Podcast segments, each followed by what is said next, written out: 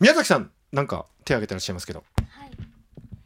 えっ、と10年後私は28なんですけども宮崎カレンの映画ならじゃあお金を払って見に行こうってそう思ってもらえるような役者さんになりたいなと思っていてでそのために今やってることってすごくあのうんなんかお芝居の感覚的なことじゃなくてすごく技術的なことになるんですけど滑舌と発声を毎日やってます。それは、うん、1万時間達成したいなと思ってます。すごいな。あ基礎トレーニングやってるんですね滑舌と発声っていうね。そうですね。お風呂の中とかで。お風呂の中でやってる？はい。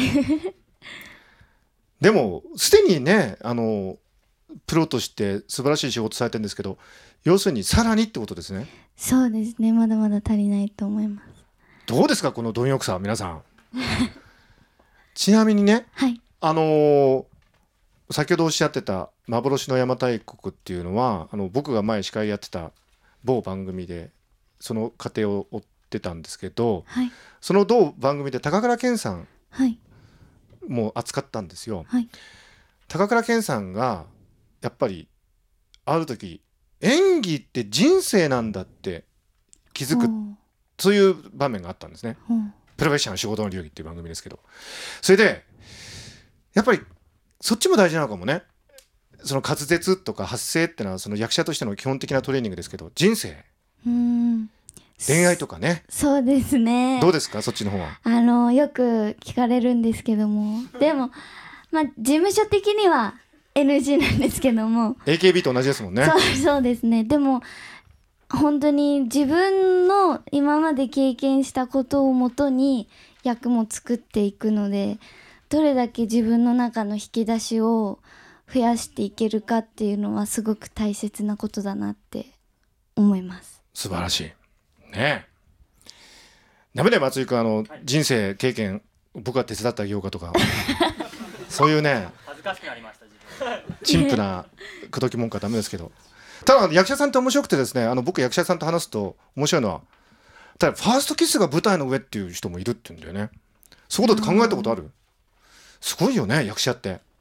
うんだからえなんで宮崎さんなんかおっしゃおうとしてまいすか？やいやいや。何ですか？あそうそっかと思って。そうだよね。そういうこともあるって。役者ってのはそういう仕事だって。そうですね。うん。でもなんか割り切っちゃってるのでそれはまたそれで別と。ん？そう仕事で、うん、別になんか何とも感じないというか、ん。そうだよね。はい。これ事務所の方が今なんか焦ってると思いますけども。え？本当ですか？いや嘘です。まあでもあのそういう形でやっぱりあの目標があると頑張れますよね。あの、はい。すごく大事な大変なこともあると思うんですけど、そうですね。頑張れますか？そう思うと。はい。あのすごく好きな仕事なので幸せだなって思います。ちなみに目標とする女優さんとかそういうのって具体的にはいるんですか？今まあうんいっぱいいらっしゃるんですけども。まあ吉永小百合さんも間近にあってすごいな。人間的にも女性としても魅力があるなって思う思った方ですし。うーんいっぱいすぎます。ちょっと。うん、それではい。きっといいと思います。あのはい。人間ってあの小さな流れが可愛になるようにいろんな人からね影響をもらって育っていくんで、それできっといいんじゃないかなと思うんですが、はいぜひ頑張ってくださいあ。りがとうございますもう一人ぐらい行こうかな。今ちょっとあまりにもね、あの、おお大きな話を聞いてしまった。で、まあ、その間に松井君がね、彼女を作るっていう、小さな爽やかな幸せ、そういうことも言ってくださったんですけど、どなたか、10年後の自分はこうなりたい。じゃあ、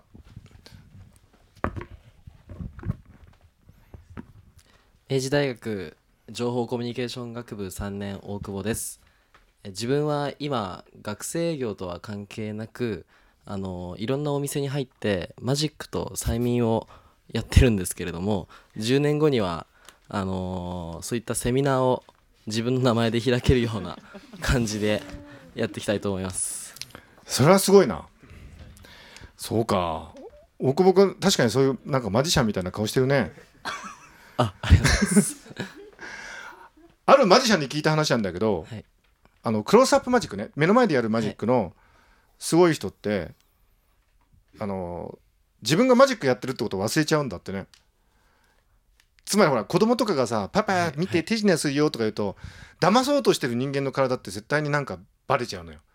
変に力が入ったりするから。だからクロースアップマジックってほんと目の前でやるじゃない？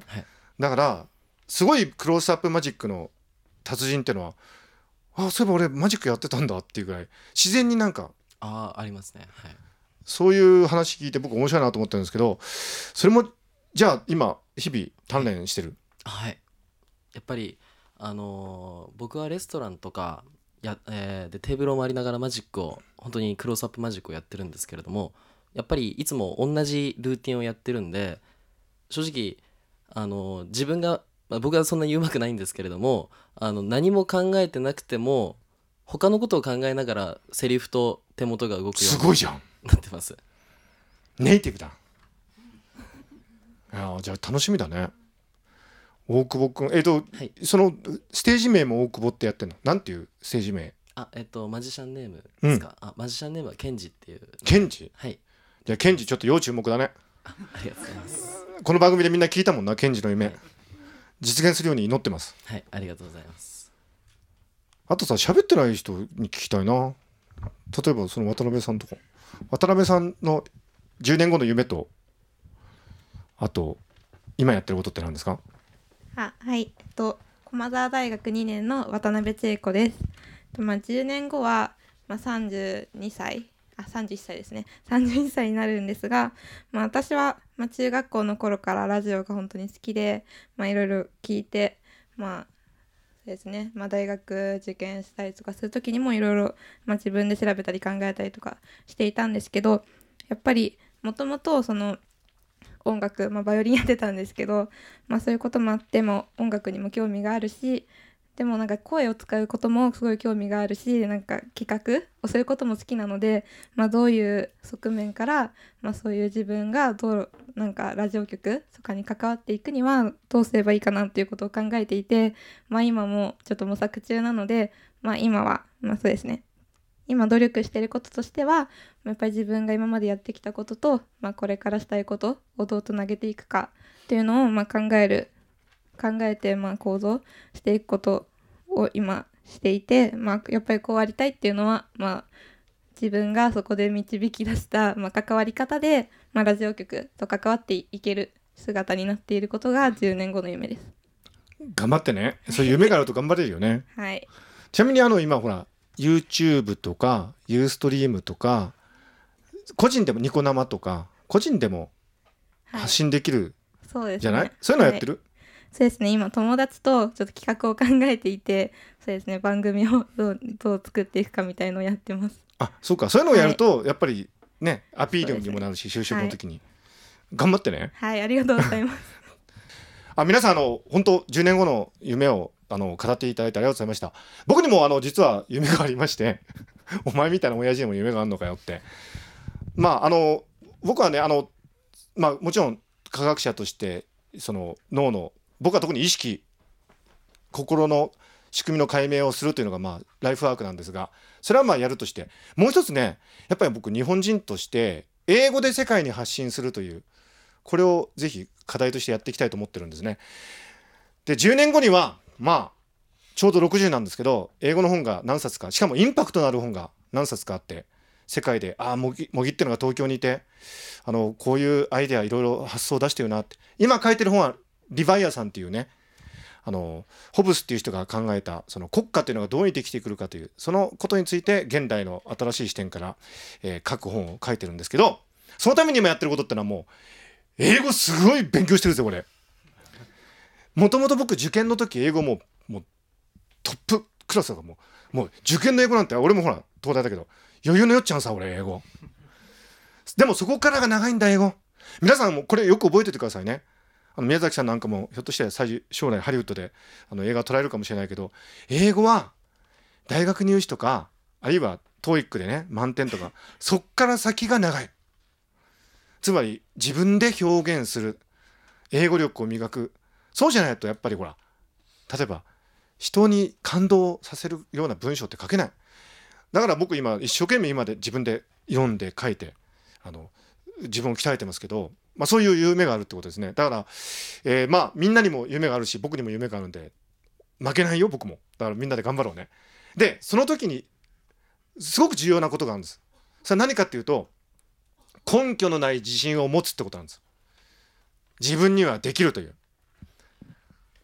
これが信じられるかどうか。人間にとってね一番危険なことは自信がなくなっちゃうことなのよ。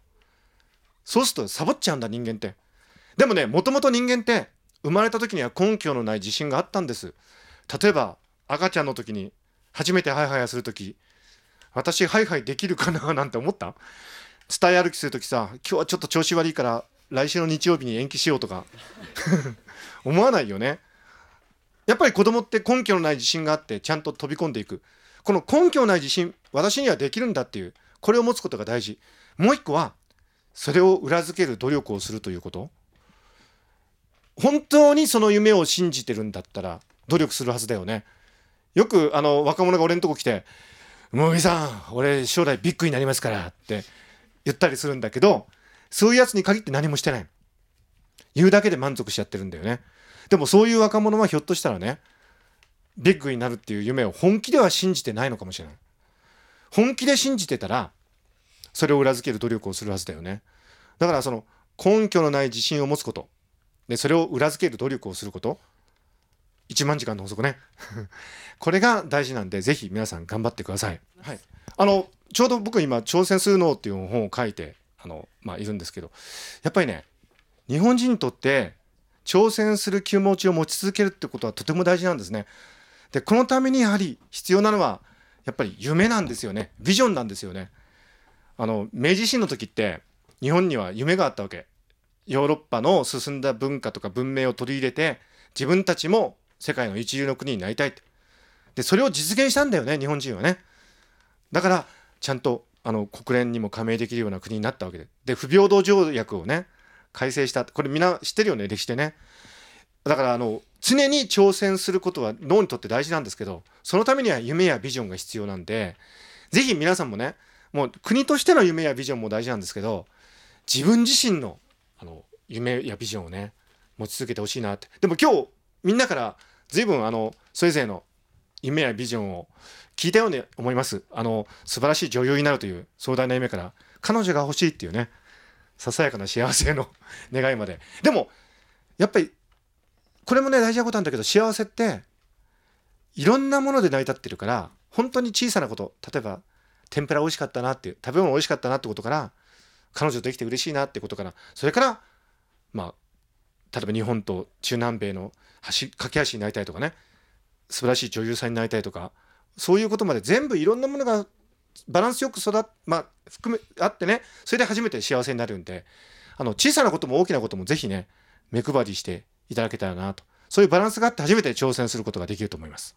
はいじゃあの宮崎さんぜひ前の方にお越しください。どうぞお待ちください。はい。ありがとうございます宮崎さん同じ大学生として皆さんの悩みとか意見、はい聞いてどうでしたか？えあのすごく自分にはない感覚とかなんかそういう就職活動の悩みだとかを聞けてなんかおすごくなんか不謹慎かもしれないんですけどすごく面白かったです。はい、これがでもコミュニケーションってことですよね。あのお互いに違う意見を持っててでもそれを聞くことで逆に自分が分かるんだと思うんですよ。だから宮崎さんはきっと他の人の意見聞いて逆にあ私ってこういうところがユニークなんだとかねそういうこともきっと分かったんじゃないかな。そうですねあの違う視点が増えたっていうかそそれがすごく嬉しかったです。はい茂木さんは一人一人いろんな個性ありましたけどもどんな感想をお持ちでしたか今日は？あのとても楽しかったです。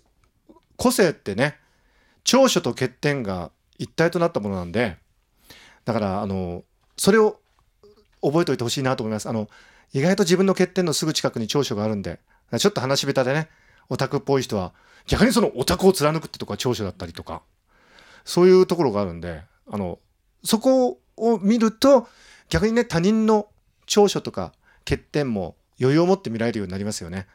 で異なる長所をあるいは欠点をよす、まあ、持ち寄ってコラボするのが社会ってとこだと思うんでみんなが同じである必要はないのでみんな違っててそれを掛け算することでいい社会ができるんじゃないかなと思います。FM フェスティバル2012未来授業明日の日本人たちへ。今日の特別講師茂木健一郎さんそしてゲストの宮崎カレンさんでした。皆さん拍手でお送りください。ありがとうございました。ありがとうございました。ありがとうございました